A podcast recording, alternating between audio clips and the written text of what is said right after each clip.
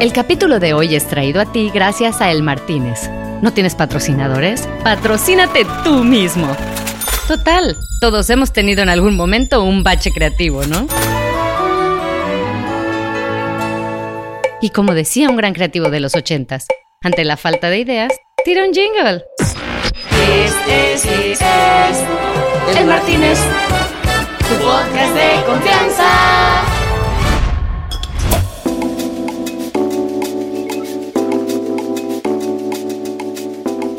Esa noche en la Croisette me reencontré en el Martínez con una talentosísima pareja de amigos.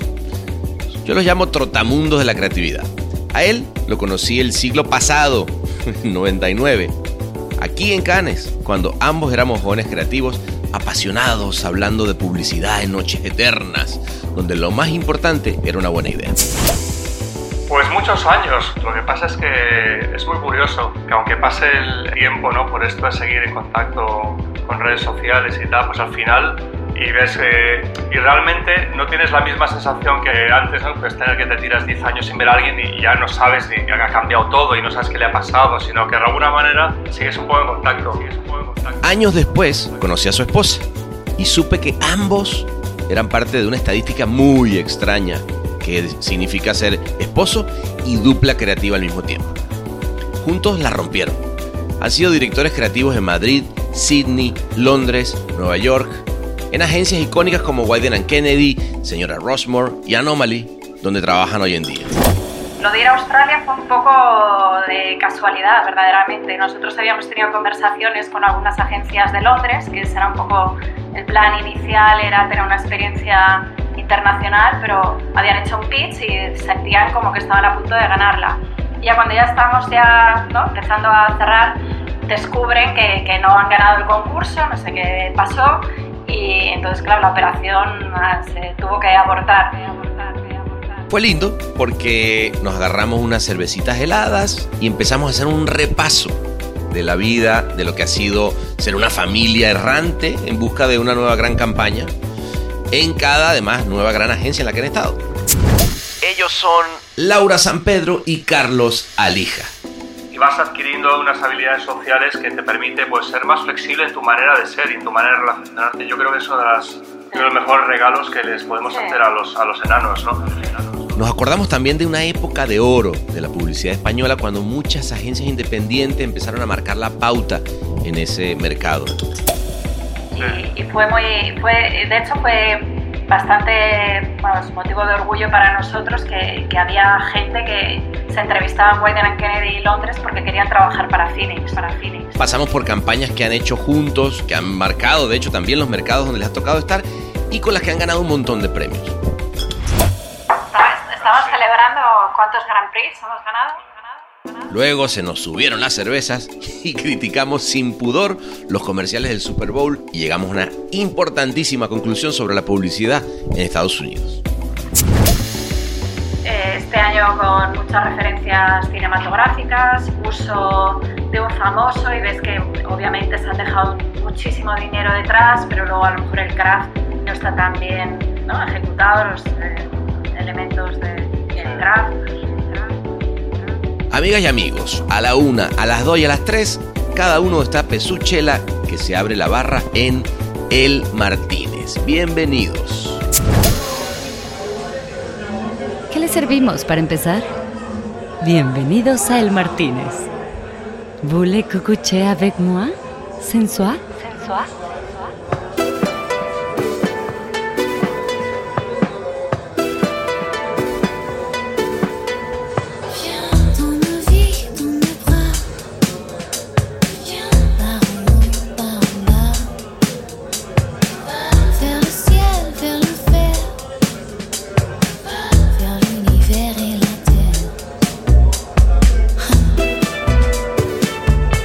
Muchachos, pues bienvenidos al Martínez. ¿Qué se van a tomar hoy?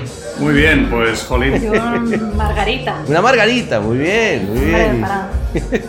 ¿Y tú, mi Yo, Carlos? si, es, si es el Martínez, habrá que tomarse una, una copa con un hielo eh, que se derrite, pequeñito, muy Qué cara. Un vaso de- en un vaso de plástico. Muy cara, en un Muy- vaso de muy- plástico. Muy cara. No, es, es- fue, fue la, la- Perdón un segundo, es que no me oigo. Espera un segundo, Sebas, perdona. Tranqui, tranqui. Estamos experimentando fallas técnicas. El Martínez agradece su preferencia. Estamos experimentando fallas técnicas. El Martínez agradece su preferencia. Vamos, venga, empezamos otra vez. Pues nada, muchachos, este, qué lindo estar acá en el, en el mar. A ver, vamos a estar claros, estamos ustedes en Nueva York, yo en Los Ángeles, y en este preciso momento hacemos un. Nos Ya. agarramos un, un, este, esto como viaje a las estrellas, y de pronto, pácata, cada quien sentado en una sillita, y aquí estamos, miren, el Martínez. Qué bueno. Entonces, eh, sí. Excusez-moi, eh, una margarita eh, para Laura, un. ¿Qué era? un, un ron con Coca-Cola. Un ron con Coca-Cola acá para Carlos. Y a mí me trae un whisky doble seco. bueno, amigo, de verdad, coño, qué, qué gusto encontrarnos de nuevo. O sea, que la última vez que nos vimos fue hermoso, hermoso. Sí, sí, Estábamos sí, ahí. En, en, eh, en Nueva York, ¿no? Después de años. ¿Cuántos años, Carlos, que no nos veíamos? Pues muchos años, Jolín, yo creo muchísimos años. Lo que pasa es que es muy curioso que aunque pase el, el- el tiempo, ¿no? Por esto de seguir en contacto con redes sociales y tal, pues al final casi que sigues un poco el día a día de la gente, ¿no? Y sigues un poco y ves cómo va Camilo y Mateo creciendo Claro. y, y ves eh, y realmente no tienes la misma sensación que, que antes, ¿no? Pues tener que te tiras 10 años sin ver a alguien y ya no sabes ni ha cambiado todo y no sabes qué le ha pasado, sino que de alguna manera sigues un poco en contacto. Y, y no sé, pero vamos, yo creo que mucho, mucho tiempo que no nos veíamos. Yo creo que en Cannes, la última vez aquí, pues por aquí, por la Croisette, debió ser, y no, lo- no lo sé, hace ocho años, a lo mejor por ahí. Yo creo que estábamos en Australia nosotros. Yo creo que ser. estamos en Australia nosotros. Qué lindo, güey, qué lindo. No, es que, ¿sabes qué pasa? Y, y- y me encanta que además estemos acá en el, en el Martínez recordando eso, güey, porque a mí una de las cosas, de, mi- de mis primeros recuerdos en Cannes, como, como joven creativo, güey, fue contigo, güey. Me acuerdo perfectamente que nos clavábamos a ver en esa época, recuerdo aquellos años cuando la tele era tan importante y todas las piezas y la gráfica y la chingada. Y nos quedábamos horas platicando en la playa, ¿no? Este, obviamente no teníamos un duro y, te- y terminábamos este, comprando una botella de vino y hablando horas tendidas sobre lo que había ganado, lo que no había ganado, etc.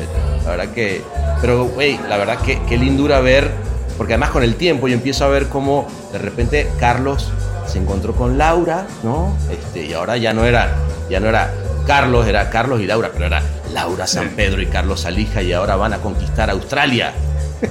y ahora luego van a conquistar eh, Londres y ahora están en Nueva York. Güey, la verdad, increíble el, el- el nivel de, de- Ustedes hicieron eh, realidad el sueño de mucha gente, güey. ¿Estás de acuerdo o no? Digo, ¿sí están conscientes de eso? Eh, no sé, ¿tú qué, tú qué opinas? ¿Te refieres a viajar y conocer el mundo o a Las dos cosas, creo que las 30 dos cosas. en Creo que las dos 10 cosas. años? O sea, no, yo, yo creo que no hay creativo que, que no piense siempre en, obviamente, conocer el mundo y viajar, es algo como que es inherente a nosotros.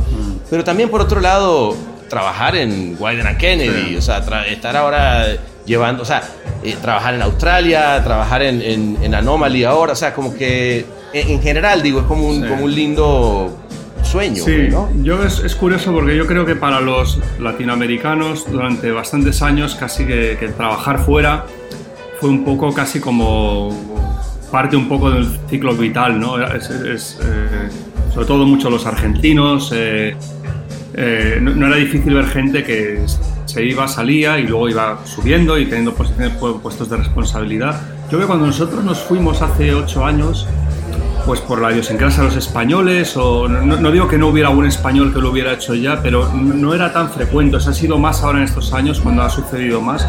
En nuestro caso, por eso, hace ocho años fue un poco más como una, un impulso vital. De hecho, estábamos en, en Señora Rasmore, llevamos ahí pues cinco o seis años Seis ya. años, ¿no? Y, y- Sí, sí, y sí. éramos familia, o sea, el señor Rasmore era familia para nosotros, podemos habernos quedado ahí toda la vida.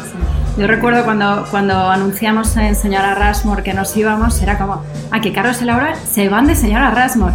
Sí, sí, ¿dónde vais? Pensaban que íbamos a otra agencia.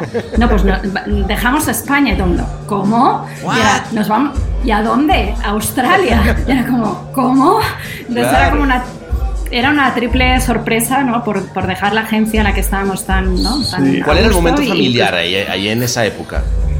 Pues eh, habíamos tenido dos niños, eran bebés prácticamente. Y, bueno, fue, lo de ir a Australia fue un poco de casualidad, verdaderamente. Nosotros habíamos tenido conversaciones con algunas agencias de Londres, que era un poco el plan inicial, era tener una experiencia internacional, pero bueno, por la cercanía y por, bueno, por ciertos contactos que teníamos, Londres parecía como el destino más lógico. Y nos entrevistamos con esta agencia australiana, Bimed, que en sus planes en aquel entonces era abrir una oficina en Londres y a través pues, de ciertos headhunters o recruiters eh, pues nos conocimos y, bueno, el abrir esa agencia dependía de ganar una cuenta que ellos bueno, habían hecho un pitch y sentían como que estaban a punto de ganarla. Entonces fuimos hicimos todo el proceso, de hecho Cannes fue el punto de encuentro porque claro, ¿Ah, hasta allá no es, no es tan fácil, entonces hicimos una serie de entrevistas y tal, y ya cuando ya estamos ya ¿no? empezando a cerrar, eh, descubren que, que, no han ganado el concurso, no sé qué pasó, y entonces claro, la operación ah, se tuvo que abortar. Al cabo de unos meses, no sé, bueno, pues, pues nada, pues encantados de conocernos, pues seguimos con nuestras vidas. Y al cabo de unos meses nos llaman y nos dicen, oye, mirad, esto, ¿os acordáis que esto de Londres no salió? Pero ¿qué os parecería venir a, a la agencia de Sydney y, ser, y dirigirla, ser los ECDs allí? Y bueno, y ahí dijimos, bueno, pues... ¿Por qué no? Sí, nos pareció, primero porque Australia nunca habíamos, no lo conocíamos, pero es un país de los que siempre salen las listas de, sobre todo Sydney, de calidad de vida, de, es un país y luego el trabajo que venía de Australia en esa época era muy interesante, eh, muy integrado, con mucha penetración de tecnología, nos pareció muy interesante, pero lo que sí notamos es que había, pese a estar en una buena agencia y, tener un trabajo, eh, yo creo que bueno, en ese momento que pues, estaba bien, sí había un cultural gap entre, entre el trabajo de España y el trabajo para, de una agencia inglesa. Claro, es importante. o sea, el cultural gap, güey, no, no, no, es menor, porque cambia la cultura, cambia el idioma, cambia el modo de vida también, como pareja, con niños. O sea, entonces, si, había ahí, eh, Australia nos pareció como lo que dicen en inglés un stepping stone, ¿no? Como una, una, un paso a hacer, a trabajar con anglosajones, porque claro, es muy distinto. El, sobre todo en el Reino Unido, el trabajo no es tan orientado como puede ser el, como es en Cannes, ¿no? que puedes tener premios, pero un trabajo más integrado, de acciones, de activaciones. En el Reino Unido se basa mucho, sobre todo antes más, en en film, eh, en, brand building, en un tono, sobre todo en, en mass media y luego obviamente pues hay otra serie de activaciones, pero digamos que por eso casi todos los eh, CDs o CDs durante muchos años en Reino Unido siempre han sido ingleses. De hecho, nosotros fuimos los primeros directores creativos eh, latinos que había en Wyden Kennedy, Londres. O sea, siempre habían sido ingleses los directores creativos. Entonces no...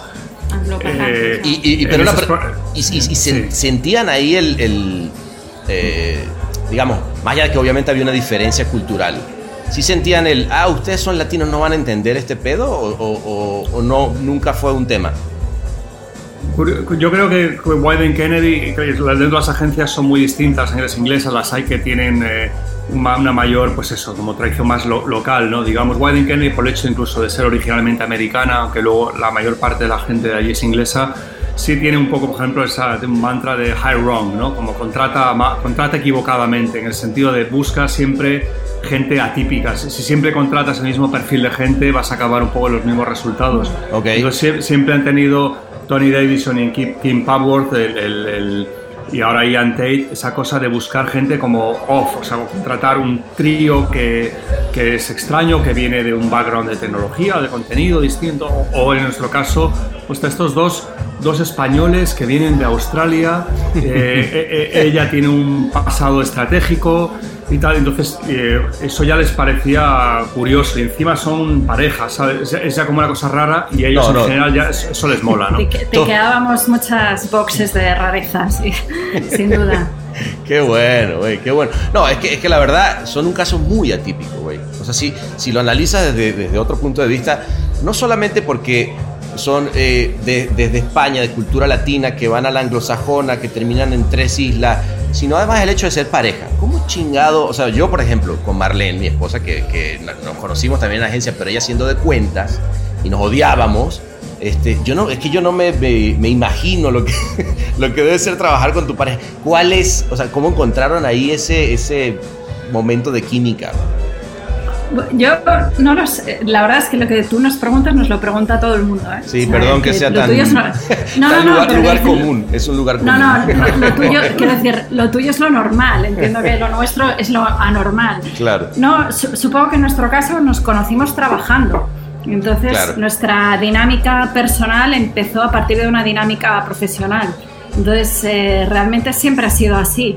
No Ya. es como una pareja que se conoce, tiene una relación personal y luego empiezan a trabajar y- Claro. y creas otra dinámica. O sea, las dos dinámicas, la personal y la profesional, se fraguaron casi a la vez, ¿no? Primero la profesional y luego la personal, pero su- mm, no lo sé. El Martínez. Solo tú sabes cómo se disfruta esta experiencia psicotomimética. Oye, y- y ustedes venían de hacer, en España hicieron muchas cosas para Renault, ¿no? Eso, eso fue como uno de, las, de los grandes triggers. Sí, yo- fue, fue un poco donde nos donde, conocimos, donde sí. nos conocimos. Yo sí, el- el- pues empecé como creativo, pues como todo el mundo, al principio picoteando en distintas agencias, pues estuve un tiempo en Macan, estuve un tiempo en, en Publicis, que se fusionó en aquella época con Casa de Bali Pedreño, ¿no? que fue en su día una de las agencias así No, era más insignia. internacionales, insignia. Y estuve ahí y tal, pero bueno, yo creo que fue realmente en, en- en BBDO, eh, aterricé y, y en ese momento pues la cuenta Renault llevaba tiempo en la compañía, pero bueno, tenía una época así un poco como más floja, ¿no? Entonces necesitaban un boost, un poco de creatividad y coincidimos distintas personas que llegamos un poco a la vez, eh, con eh, Marcelo y Fabio, eh, Marcelo García Fabio Vergara, con Maxi Iskov, eh, con yo, con Ángel eh, Torres. Y, y Paulino, los que, y Lucas Paulino que fundaron luego el Ruso de Rock. O sea, nos juntamos un grupo de creativos. Ah, imagínate. Bueno, Eh, todos- todos esos nombres que me están diciendo son insignias. Bueno, Ma- Ma- Maxi Iskov ni hablar, güey, ¿no? Hoy en Sí, día la está claro, reventando claro. también. Pues un poco en esa época, pues obviamente todos mucho más, más jóvenes y cada uno, pues un poco Ángel y Lucas estaban empezando en esa época, Maxi ya venía de ser un senior muy potente, de un director creativo, pero fue un poco en torno a Renault, fue una de esas cosas que coinciden. eh, se da, Laura llegó como directora de planning en, eh, ¿cómo era? Para llevar la cuenta. para sí, llevar la claro. cuenta. Y tú echaste el Entonces, ojo. Tú echaste el ojo Yo, yo los dije, dije, esta es muy buena, voy a casarme con ella. Se me la amarro. Sí, y, bueno, supongo que a Carlos y a mí, como hablábamos inglés, Ajá. en, en aquel entonces pensábamos que hablábamos bien inglés, luego te das cuenta cuando trabajas en, en un medio inglés que, que tienes mucho que aprender. eh, pues nos mandaban a París a, a presentar, ¿no? Entonces sentido, eh, hicimos un poco ahí tándem de, de las presentaciones donde Tiempo BDO, pues digamos, mm, competía con el resto de agencias de la red Publicis. Sí, porque era, la, uni- era la única agencia fuera de, Sí, de era un poco la Publicis que, que llevaba la cuenta. Entonces, pero claro, se, se dio esa conjunción de, de talento y un cliente con ganas de hacer las cosas eh, diferentes. Y bueno, y Renault estuvo muchos años como la marca de coches más vendida en España, ¿no? Lo que era un, fue un éxito comercial también. Y entonces, bueno, a raíz pues hizo mucho trabajo muy distinto y durante fueron unos 3-4 años bastante, pues eso, espectaculares, pues y nos dio alas a todos de alguna manera, ¿no? Para No, pero sobre, pero sobre todo le dio a ustedes, güey. Quiero que me cuenten la, la verdad de la relación. Sorry, que me, que me ponga novela rosa, pero no puedo Sí, sí, pasar. sí. No, no, no, podemos, estupendo. no, no podemos estar en el Martínez tomándonos un trago y que me hablen del Renault. Hábleme de ustedes. No, no, no, claro. No, hombre, pues eh, bueno, lo que cuenta Laura es así, un poco, la, la- al principio fue una relación profesional de admiración. Sinceramente, en aquella época eh, también el, planner, el planning no estaba tan integrado en algunas agencias como lo está ahora, ¿no? que es casi como una, bueno, una cosa completamente establecida. ¿no?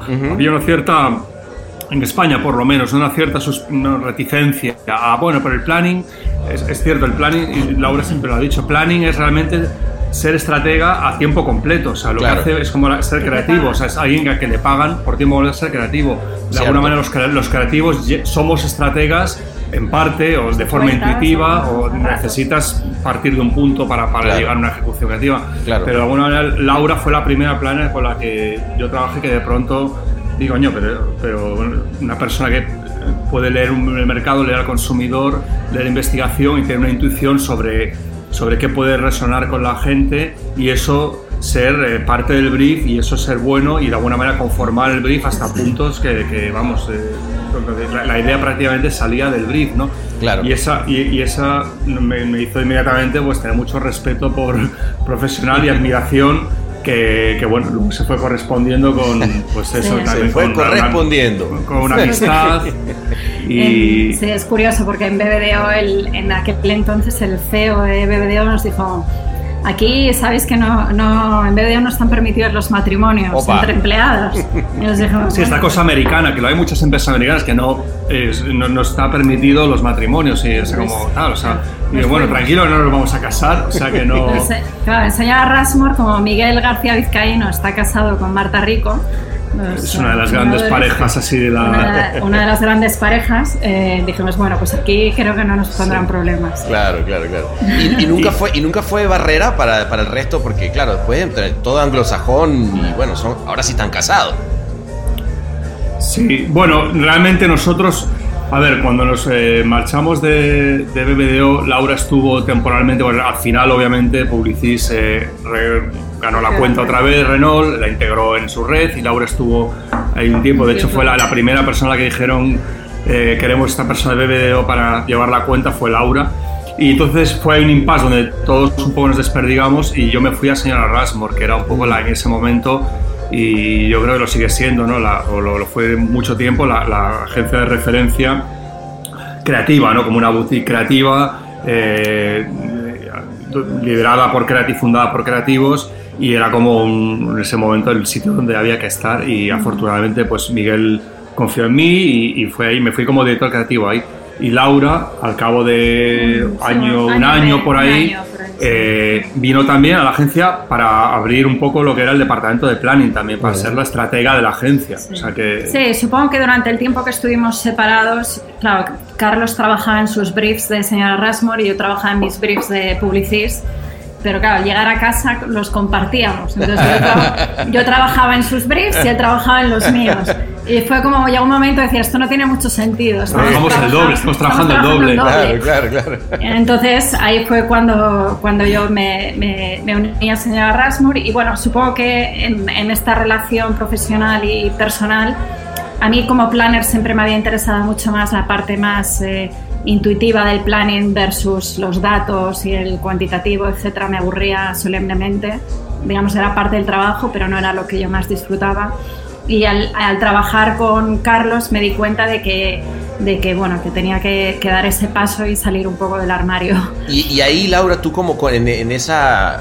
Porque eso es una transformación que no siempre se ve también. seguimos con las anomalías. Anomalías. Total. este, eh, quien, quien da el paso desde, desde estrategia a creativo, sí lo disfruta mucho más.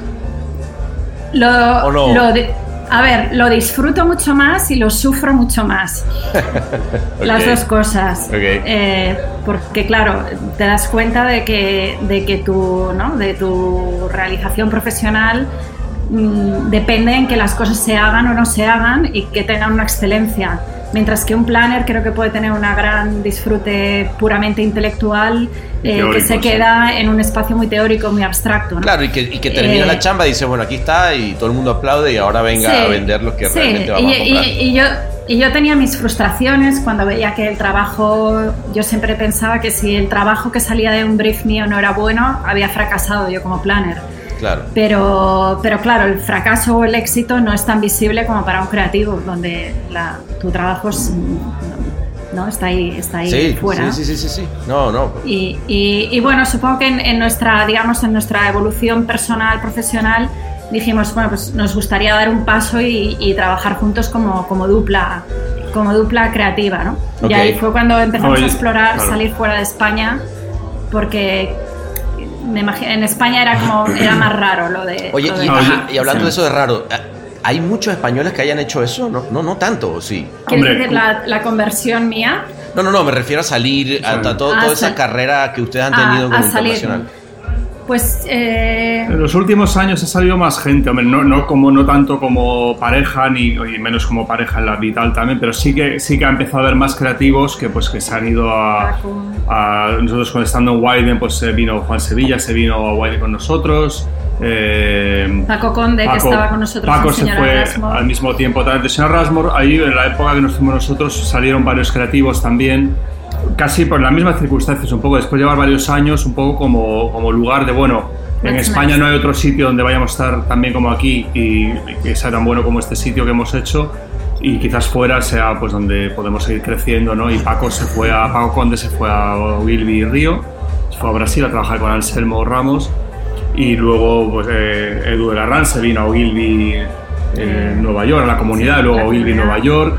Fuimos varios que, que fuimos a, bueno, que sí que, que tomamos un poco esa ruta, pero por eso cuando me preguntabas al principio, en ese momento cuando decidimos, no, no había como un camino tan claro, ah, voy a hacer, quiero ser, pues como hizo lo que hizo Carlos Bayala, que se fue a, no había un equivalente de Bayala en, en España. Claro, No claro, había claro. esa persona que había ido, sino que fueron todo pasos, de hecho, no, o sea, fue más Sí. bastante típico. Sí, en los años que estuvimos en Londres sí que empezamos a ver muchas, muchos creativos, jóvenes creativos que salían de, ¿no? de la Miami o de una universidad española o inglesa, Ujú. que ya ves generaciones de nuevos chavales que están empezando y empiezan en, igual sí, en que, UK. que ni siquiera han trabajado en España. A veces les Ah, preguntas mira. y, y- y dices, no, es que yo nunca he trabajado en España. Fui a eso, a la Miami School y he empezado en Cementerio Sunny y nunca han... Hay más de eso, yo Sí. creo, de nuevas generaciones Sí. Ah, que ¿sí? empiezan ya fuera, que gente, que gente como nosotros que ya Sí, tenía una cierta gente con carrera sí, y decide irse. Que decide irse,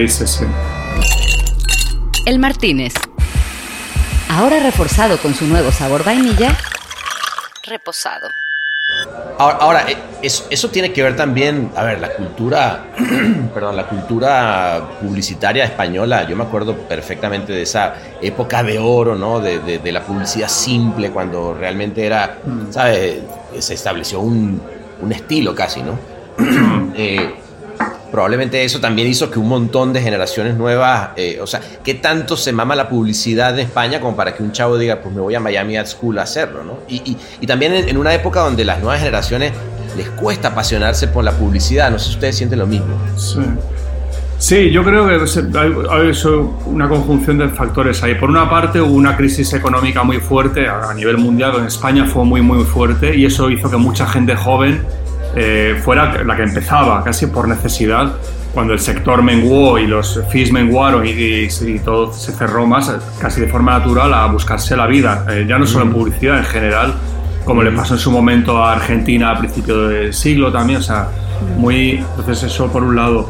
Y, y, y por otro me he perdido, no sé qué va cuál es el por otro. No, está bien, iba a está Oye, la publicidad. Voy a pedirme otro ron, a ver si me... Vamos, si carajo, me- espérate, espérate un segundo. Venga. Monsieur, s'il vous plaît, eh, Ana Roné por le amigué. Estamos Sí. celebrando cuántos Grand Prix hemos ganado.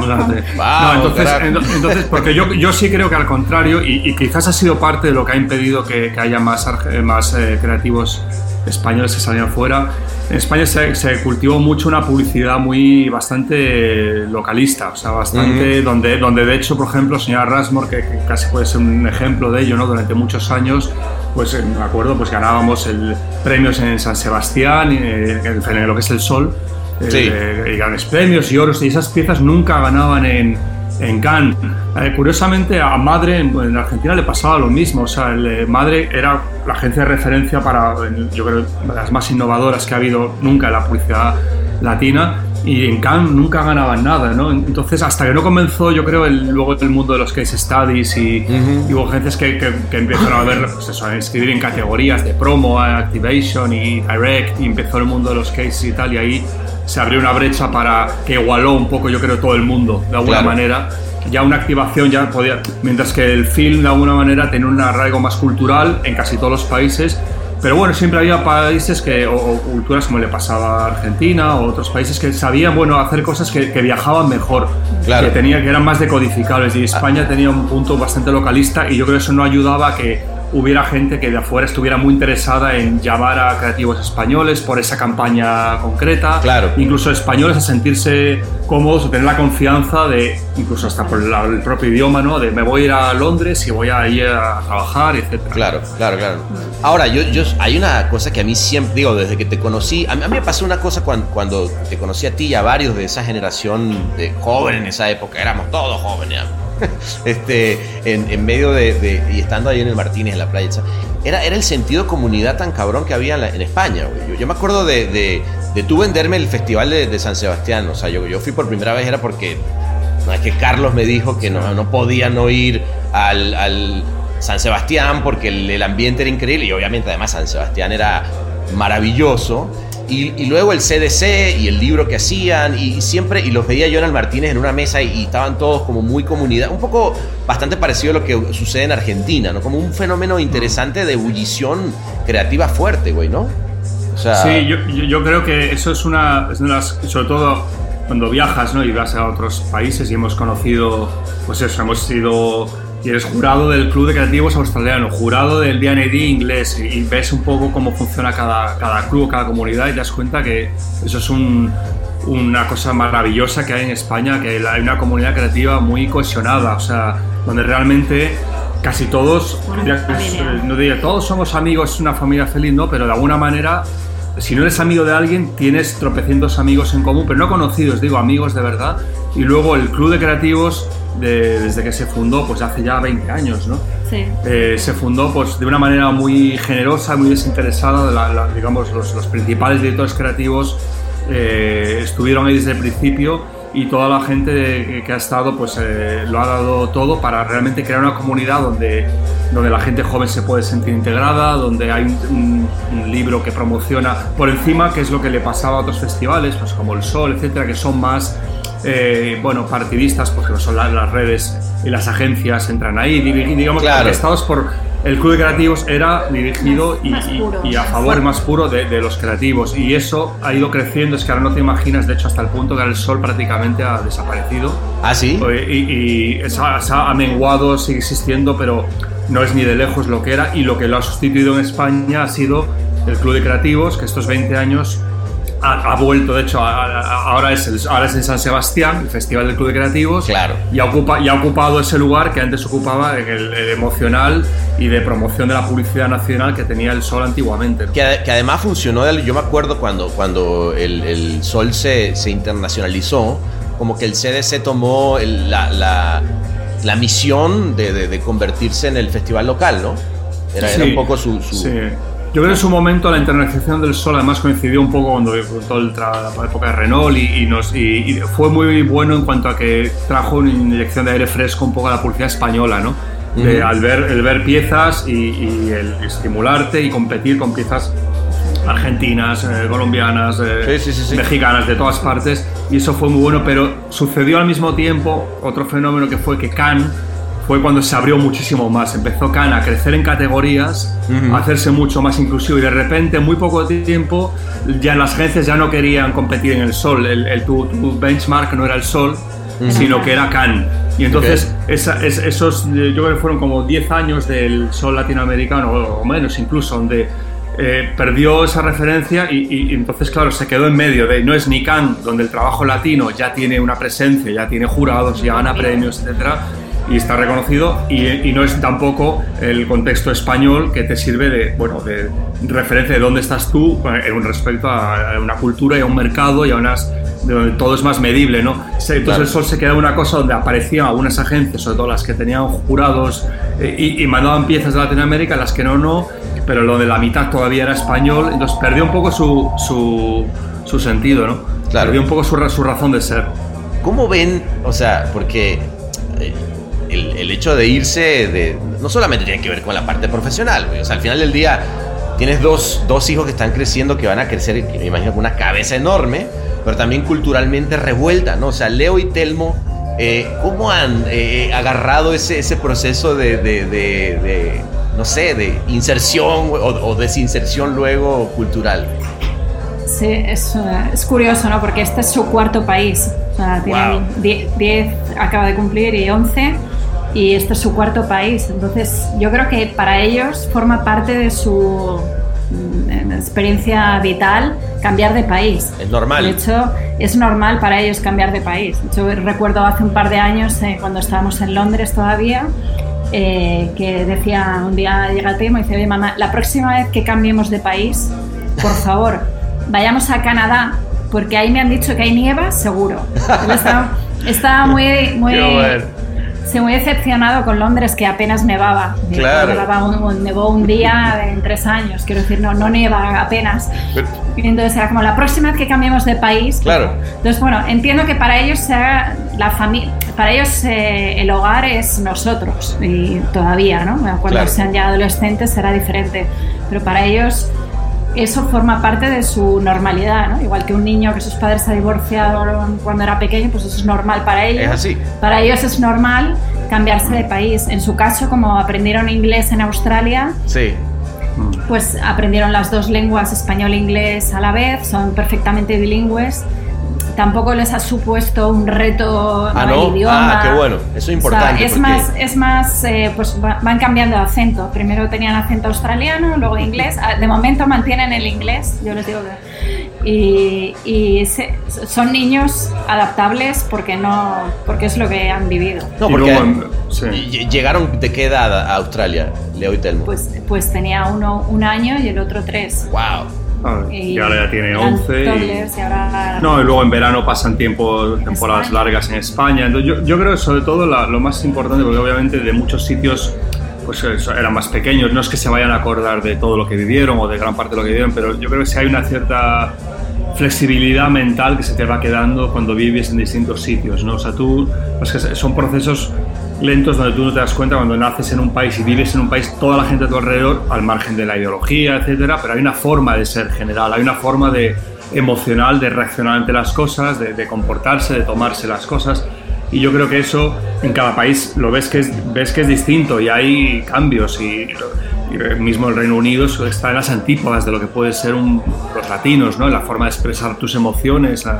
eh, hasta- entonces, el, el saberte manejar de una forma intuitiva, ¿no? no porque nadie te enseñe un día, vamos a aprender cómo se... sino que tú creces con amigos de distintos sitios y, y vas adquiriendo unas habilidades sociales que te permite pues, ser más flexible en tu manera de ser y en tu manera de relacionarte. Yo creo que es uno de, las, de los mejores regalos que les podemos Sí. hacer a Pero los, sin a los duda. enanos, ¿no? Sí. Sin duda. Es el- el- y es algo que siempre vivan donde vivan el futuro, donde vayan. a los cambios. Es- esa, esa adaptabilidad a cambiarte, a que hoy estoy aquí, mañana estoy aquí, que, hay que, y que tengo que aprender a trabajar con una persona de una raza o de un idioma y de otra distinta, de una religión y otra.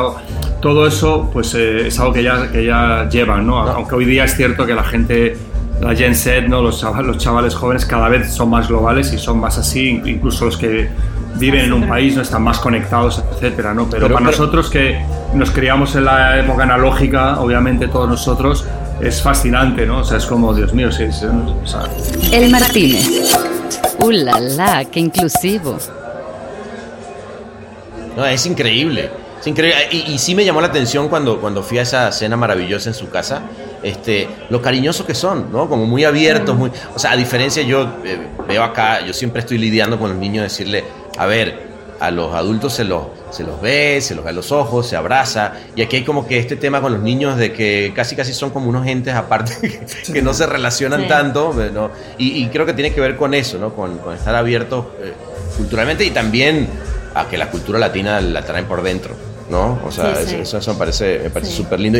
Y, y si hay planes en algún momento de, de que, de volver a España o como, ya sé, eh, eh, lo vi, lo vi también en la entrevista que me mandaste, Carlos, que es la, la pregunta obviamente in- inevitable. Decía, no, es que extraño, sí, le- el, calor y todo, pero ¿lo, lo tienen como algo posible o...? Sí, hombre, yo creo que es, es lo que tiene ser español, ¿no? Que, hombre, supongo- no sé si lo dirá, lo dirá todo el mundo eso de, su tierra, pero realmente España es un sitio donde mucha gente se va a vivir en algún momento de su vida, incluso extranjeros, porque es un país maravilloso, o sea, ¿no? Entonces, eh, no, no es difícil el pensar en volver a España porque, porque tiene muchos alicientes y es un país ya no solo porque sea nuestro, sino porque, bueno, eh, tiene culturalmente, eh, estilo de vida, etcétera, donde dices, bueno, te, te ves perfectamente viviendo ahí. Entonces, sí es algo que nos gustaría hacer y profesionalmente también. O sea, yo creo que todo esto, nunca nos marchamos de España, quizás porque estábamos en una posición muy consolidada cuando nos fuimos, entonces nos fuimos de, para aprender y para crecer y, de forma muy voluntaria. nunca con una fecha en mente, pero, pero sí sabiendo que tarde o temprano nos gustaría volver e implementar todo lo aprendido, ¿no? De alguna manera, pues, no sé, continuar allí lo que, no, sé muy bien el qué ni en qué forma, pero sí, sí es algo que tenemos eh, en la cabeza y, estamos abiertos a distintas posibilidades. Qué lindo, güey, qué lindo. La verdad que, ¿sabes que Yo creo que qué afortunados somos, güey, ¿no? O sea, es, muchas veces como que no... A ver, sí nos ponemos a pensarlo, pero está bueno a veces como reflexionarlo. Eh, que esta profesión, dentro de todo lo jodida que puede ser, y nos da tales satisfacciones. Güey, yo me acuerdo de estar de jurado en, en, en Cannes y ver eh, esta, este comercial maravilloso que hicieron de lavaplatos. ¿Cómo que se llamaba la, la marca? Finish. De Finish. Finish. De Finish, de, de, un comercial hermoso de donde, donde todos los platos flotaban. Cuéntame un poquito de cómo, cómo nace eso. Cómo, o sea, eh, porque son esas piezas y, además luego quiero que hable un poquito también de, de las otras que, que, ustedes tengan en su cabeza. Yo me acuerdo de que fue un plata sólido, o sea, en, en Cannes fue así de, de, film, fue de, no hubo ni que empujarla, más bien estábamos era viendo si, si, si, merecía un oro. Fue, plata, no, no, al final no fue oro. Fue, fue plata. Fue plata, y, era, para mí era un oro cantado, ¿no? Además es una categoría como, como lavaplatos, ¿Cómo, ¿cómo se llega a eso? Bueno, yo supongo que en Wyden and Kennedy no hay cosa que les guste más que coger una marca que no significa nada, que es antigua, que no tiene ningún valor y reposicionarla y darle vida. Claro. Cuando, lo que hicieron en Portland con Old Spice o lo que hizo en su día la agencia de Londres con Lurpak, la mantequilla. Sí. Eh, yo creo que es como el puro ejercicio guaideniano de, de transformar una marca y darle una voz. Dar una vuelta. Y cuando nosotros llegamos a a la agencia de Londres, se, hizo el concurso, se ganó y básicamente el concurso se ganó diciendo que lo que hacía la categoría, o sea, realmente no, no, había una pieza de trabajo concreta, pero fue un poco el pensamiento estratégico de que, de que tenían que romper con todos los clichés de la categoría y tenían que otorgarle de, relevancia a la, a la, marca y, y, a, la categoría de, alguna manera también. Entonces eh, hicimos un proceso complicado porque es una, marca global, siempre es difícil, hay muchos mm, stakeholders, mucha gente involucrada, muchos, mucha gente tomando decisiones. Eh, evidentemente era un giro muy radical a, a, todo lo que habían hecho hasta el momento. O sea, no fue un proceso fácil, pero sí que sentimos que teníamos la agencia detrás apoyándonos en, en, ese camino y en esa un poco en esa visión de hacer algo que fuese realmente excepcional o bueno para, para, para esa marca. Sí, yo, yo, creo que yo creo el resultado y lo que y la fuerza que tiene y le pasa mucho trabajo también de, de Wyden, no es la tiene una simplicidad aplastante, no cuando lo ves dices es que es decir, realmente el, valor que tiene una, sobre todo el líder de, es muy curioso, sobre Finis es líder como una gran parte del mundo en Europa y en América es como, es como es una segunda marca, ¿no? Pero realmente es el, el, valor que tiene es el, el que esta cosa se ocupa de algo que, que, de lo que tú no quieres saber nada. O sea, es la idea de esa campaña, para que no la recordara, pues iba de que todo en la vida genera platos sucios, ¿no? El nacer, platos, morirse, platos, eh, casarse, platos sucios, divorciarse, platos, porque hasta en cualquier contexto, hasta vas a ver al abogado para divorciar y tal, y, hay tazas de café manchadas. Entonces, esa idea de que, de que los platos es una cosa que nunca se termina, que se generan, y que esta marca es la que se va a ocupar de todos esos platos de una manera directa, eficaz y rápida, y que tú no tienes que pensar en ello. Es un pensamiento súper sencillo, pero claro, durante años y décadas le pasa en todas las categorías, de marcas que van inventándose, eh, pues como ha pasado Gillette durante años, cuchillas y más cuchillas y más eh, innovaciones tecnológicas donde que, ya dejan, son irrelevantes hasta que un día alguien da un golpe en la mesa y dice, no, es que esto no le importa a nadie, vamos a hablar de, vamos a cambiar la conversación, la conversación es, esto, es, eh, una, esto te, te, te, permite que tú tengas que pensar en los platos o en la vida, la masculinidad, hay otras maneras, en el caso de Gillette, hay otras formas de de afrontarla que de esta otra manera. Entonces, esa, ese reenfocar el, por, qué, bueno, por qué algo matters, ¿no? ¿Por qué, por qué importa a la vajilla, a quién le importa la vajilla, es hacerlo relevante de alguna manera. Yo creo que esa es la, la- el, el reto y fue el éxito de eso. ¿no? Sí, yo, y yo creo que eh, lo, un poco lo interesante o lo bonito de trabajar para esa marca fue mm, no en concreto esa pieza, que fue la primera pieza que hicimos, sino todo el trabajo que hicimos en tres años y pico, tres años, sí, tres años y Esa pico, marca, sí. eh, para esa marca. eh, que todo tenía la consistencia de, de una misma voz. O sea, creamos un lenguaje para, para, para la marca eh, y hicimos una serie de piezas, de distintas piezas, de pro- distintos productos que tiene la marca y, y todo bajo la misma punto de vista, la misma visión y el mismo lenguaje, aunque al mismo tiempo cada ejecución tenía su, digamos, su enfoque eh, ejecucional diferente.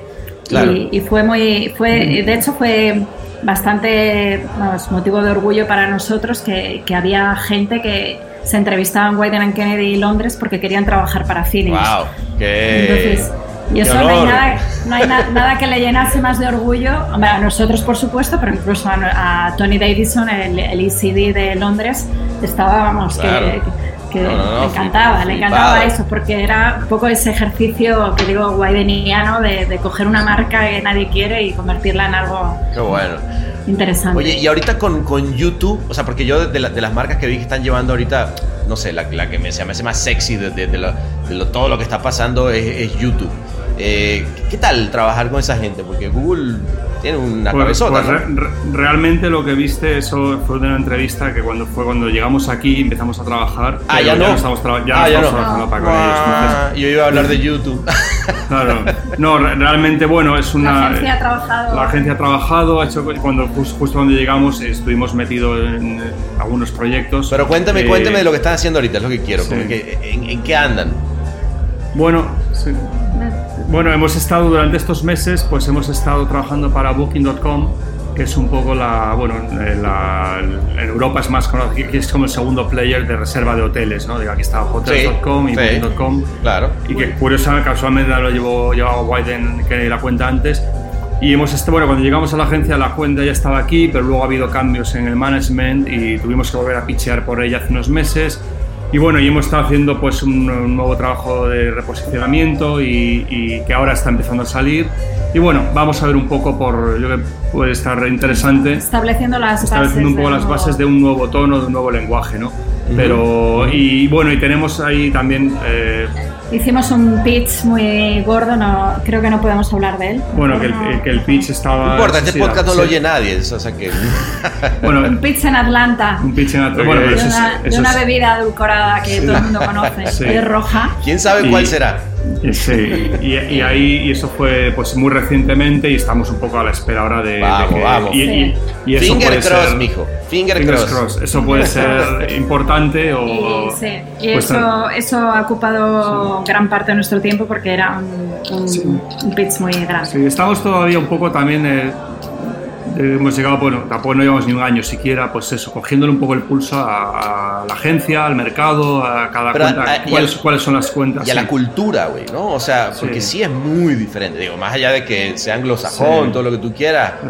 eh, Nueva York, ¿cómo, cómo, cómo se come eso? Sí, es, es más diferente de lo que pensábamos, sinceramente. O sea, que- porque curiosamente, por ejemplo, la austra- los australianos, hay muchos, la, la mitad de la comunidad que- publicitaria australiana son ingleses que han ido a vivir allí, entonces está más, de alguna manera, más cercana a los ingleses. Aquí ahí, ahí es muy distinta. O sea, culturalmente como, como dentro de la profesión y yo creo en todas las industrias creativas en general, se nota yo creo una menor apreciación por la, por la el diseño o la, la creatividad, Eh, digamos, el craft de lo que hay en el Reino Unido. O sea, el Reino Unido realmente es, es muy excepcional. O sea, tiene una tradición en todos los campos, eh, eh, desde la música, desde el- de, de hecho, Sí. bueno, ves el, ves el tamaño del país y ves la producción de series, de cine, Ah, de, es brutal. De, de diseño gráfico, de arquitectura, todas las que son las industrias creativas, es desproporcionado y entonces hay, un- hay una apreciación y un respeto a, a los procesos que,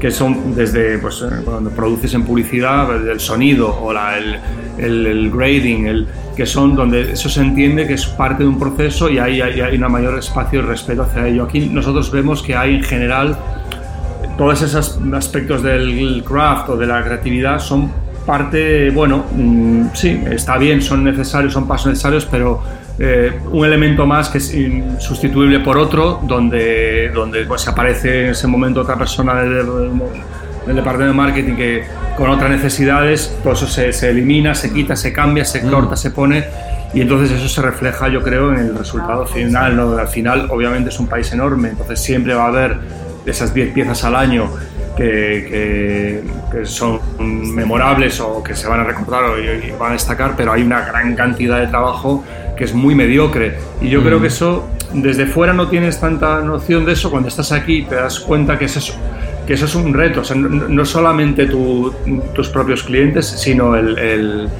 el, nivel medio general de apreciación que tiene que ver con un aspecto cultural también a, a lo que es la, la, creatividad, ¿no? Y no la creatividad por la creatividad, sino a, los elementos creativos, al, que, donde hay un elemento de, tanto de craft o como de sorpresa, como de intriga o como de que, una, que es lo que tiene cualquier pieza creativa buena, ¿no? Como una pieza que falta que dejas que el espectador o el usuario, el consumidor la ponga esa pieza, ¿no? Entonces, aquí se tiende a ser como más obvio, se más braille. busca más, más, más lo que es más, más cliché, donde mm. ideas que ves y pues que esa idea la he visto 20 veces y ellos no, no hay tanto pudor en volverla a hacer otra vez.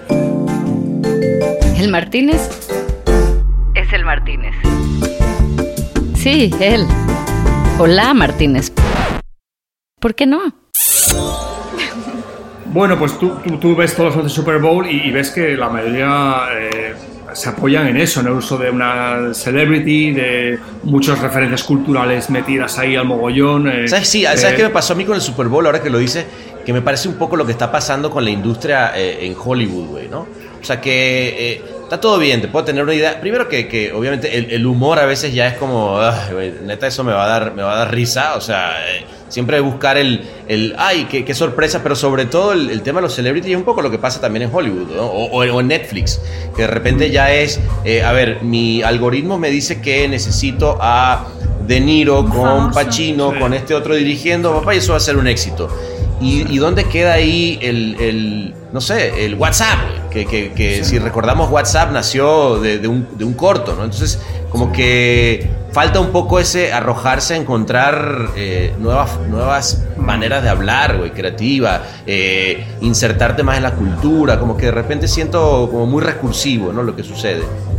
Sí, bueno, es que eso da para casi para otras dos horas de conversación. Porque pues el Super Bowl es un poco un género en sí mismo, ¿no? Claro. Sí. es un poco, bueno, un amigo, es el chiste patrocinado por.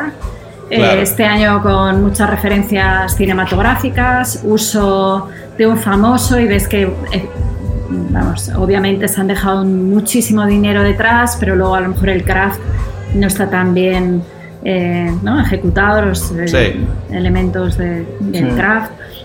Y salvo algunas excepciones de algunos anuncios que sí verdaderamente ves que están bien ejecutados, la mayoría tenían un craft bastante pobre, ¿no? Y a nivel, incluso a nivel, una cosa que yo creo que cuando pasas por Wyden and Kennedy se te queda un poco en, la, en, las venas, es la, la, la creación de una voz propia todas las marcas parece que hablan con el mismo tono, mm. con la misma storytelling, la misma estructura narrativa. Eh, puedes intercambiar los famosos y un poco el, lo que pasa pero, sí, pero eso, eso es un producto más o menos ahí metido a la fuerza. Entonces termina siendo como un género, como lo que dice. O sea, no importa cómo la marca hable. No veo voces. claro, todo el día. Pero, yo creo que eso está, eso, eso, está pasando, yo creo, desde hace años a, en general en todo el mundo. yo, creo que ese es el, uno de los. Eh, bueno, de los problemas del, de donde está la publicidad ahora mismo, ¿no? O sea, de repente los, eh, los clientes eh, hablamos en metáfora, ¿no? son como, como alguien haciendo juggling, donde de repente las, tienes tantas bolas en el aire al mismo tiempo y tienes que estar estás prestando más atención a mantener esas bolas en movimiento y además cada vez hay una nueva plataforma de social media o de contenido o una pieza, un elemento de tecnología, algo donde cada vez digamos, eh, está más la atención en mantener las bolas moviéndose y luego además todo el mundo, una vez que puede haber uno el primero que coge la bola por primera vez. Ah, mira, nunca nadie había hecho nada con Instagram, pero de repente todo el mundo está haciendo ya lo mismo. Entonces cada vez todas las marcas se tienen a parecer más, que es una en su comunicación y en su, en su tono de voz. Y entonces, eh, al contrario que antes, cuando había menos medios en los que fijarse, quizás, y, y eso te obligaba a que ese, ese film o ese outdoor tenía que ser mucho más diferenciado, o le puedes prestar más atención, y, y, entonces las marcas tenían más personalidad, y eran más diferentes unas de otras. Tú puedes decir, ah, Johnny Walker es esto, ah, eh, Chivas es esto, ah, esta Mm. Jack Daniels, y donde ahora muchísimas marcas ves que lo que hacen es el, pues eso, todo tipo de assets, donde toda su publicidad digital es muy parecida, con tipografías grandes que gritan, Mm, elementos porque hay que llamar la atención eh, en base a los tests, en base a los best practices, en base a una serie de... Entonces se está homogenizando mucho el lenguaje y, y en film sucede parecido, donde eh, de pronto no una marca tipo Nike no tiene una, una, una- una pieza que, que pega, que tiene un tono, que tiene pues eh, gente en distintos sitios del mundo en Power haciendo y de repente empiezas a ver piezas por todas partes. A ver, siempre ha habido tendencias o modas o anuncios que, que- que- son más rupturistas y marcan una tendencia, pero históricamente había más in- eh, sensación por cada marca de, de- de encontrar una forma propia de hablar, de encontrar un lenguaje y una idea propia que pudiera crecer, que tuviera su lenguaje, lo que decías tú del WhatsApp, ¿no? Del- una cosa, algo, y eso viene de, algo, de algo, de un corto, de un punto de inspiración más, más off, más raro, ¿no? Y, ahora se nota como que todo es un poco más homogéneo. Y también es como que, que cierto, siento que todo este universo transmedia eh, genera mucha más ansiedad en los clientes. weón. Como que este pedo de no saber cómo le voy a llegar a todos esos microcosmos o, o, microfauna de gente y tengo que hablar a todos eh, de manera cool en cada una de las diferentes plataformas. Puta, como que ahí volvemos a lo que tú decías, esta, esta mm, manera de pensar de, de varias bolas en el aire y creo que, que hace que todo el mundo se pierda un poco, ¿no? No, no, o sea, como que en general el miedo a realmente vamos a lograr el KPI, o sea, y el KPI me tiene ya un poco la bola llena cuando es, cabrón, hagamos una idea que conecte con la gente, que tenga una columna vertebral, que hable, que la marca tenga un- una personalidad y, y- y eso probablemente se ha, se ha perdido un poco, ¿no? Sí. Sí, bueno, yo es que ese es el problema ya de- de- del valor de las marcas, ¿no? Y el tema es que cuando una marca no tiene personalidad y no es reconocida ni reconocible y diferenciada, se convierte en un commodity, ¿no? Entonces, es cierto, durante un tiempo puede haber una marca que, que por su, la- su implementación tecnológica, etcétera, pues es, es diferente y acapara un, mer- un mercado determinado, pero siempre va a haber otra marca que hace algo muy parecido. Claro. otro- y entonces, en un momento determinado, eh, cómo se distingue una de otras, ¿no? Y, y yo creo que está pasando, vamos, a veces no, es, es curioso, no sigue habiendo pues, sea Super Bowl o en general. Dices, ¿por qué el 90% de los eh, anuncios de, digo televisión, pero puede ser film, online film, etcétera, porque es, el 90% es tan malo? O sea, malo entendido como dinero gastado en, en algo que no destaca, en algo que no es memorable, en algo Sí. que no tiene un punto de vista. que- Sí, sí, sí, sí. nos ha- y nos hemos empeñado en, en construir muchos nuevos medios y canales y formas de, de- de comunicar eh, de alguna manera eh, sin cuidar los que ya hay existentes, ¿no? O sea, Sí. que eso es una, una- Sí, sí, es verdad. hay- esta- búsqueda por, por todo aquello que, que suena a, a nuevo, innovador, que dice, está todo bien, pero, pero la narrativa, güey, sigue siendo la narrativa. O sea, al final del día es eh, visto a la marca de un punto de vista o no. O sea, y creo que... pero como Pero es que, dice, ah, eso, eso da sí. para...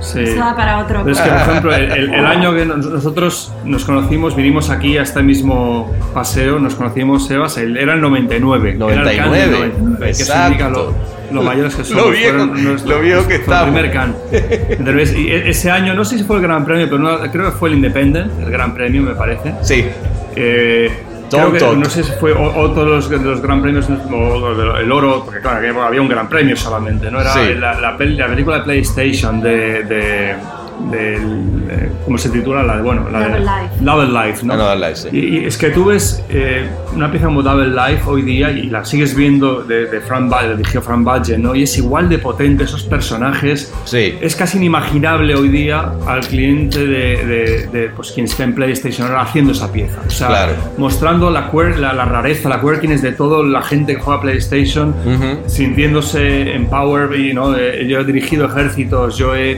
puta, era Y esos personajes tan, tan extraños, tan off, ¿no? O sea, esas minorías to- to- tomando el empowerment y- gracias al producto, ¿no? Y, y es solo esa pieza y es tan potente. Y entonces ves muchas piezas que, que, que- y a, un nivel, o sea, ya no entras en, estratégicamente en un cajonador, que hablas de, de- de impacto eh, cultural y del impacto artístico que puede tener esa pieza. El otro día recordábamos la de aquella de Xbox, la del nacimiento, la de, la de cuando la- el lanzamiento de la Xbox, que era el, el bebé que nacía Ah. y, y salía volando, champán, se llamaba, iba volando y se iba envejeciendo. Era brutal. Y al final se acababa en un viejo y, se- y llegaba a la tumba, ¿no? Era la vida es brutal. corta.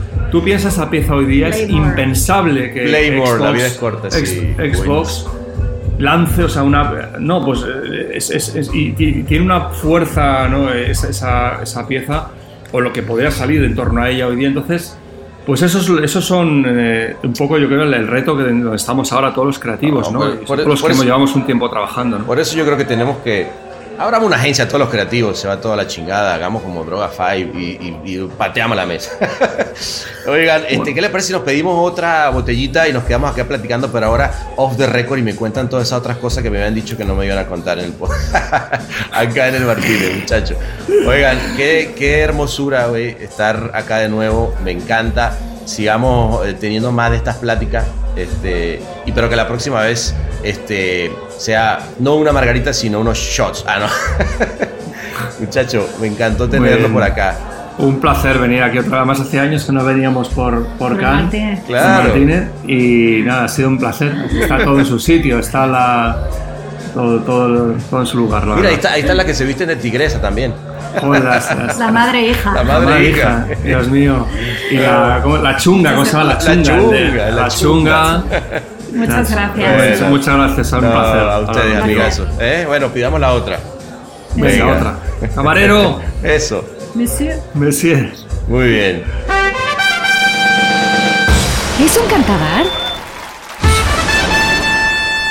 ¿Es un bar pretencioso hipster? ¿Es una cantina? ¡No! ¡Es el Martínez! Y como decía Sabina, nos dieron las 10 y las 11, y hasta la 1, las 4, las 10 y las 29. Total que terminó esa noche. La verdad que nos fuimos juiciosos a dormir, porque había que ir a acostar a los niños después de regresarnos en este podcast 10.000 con esa tecnología, cada uno calabaza para su casa. Muchas gracias por escuchar de nuevo al Martínez y nos vemos en la próxima, muchachos. Abrazón. Este fue otro episodio más del Martínez, tu podcast de confianza ahora con audio reverberante. Visítanos en elmartinez.net.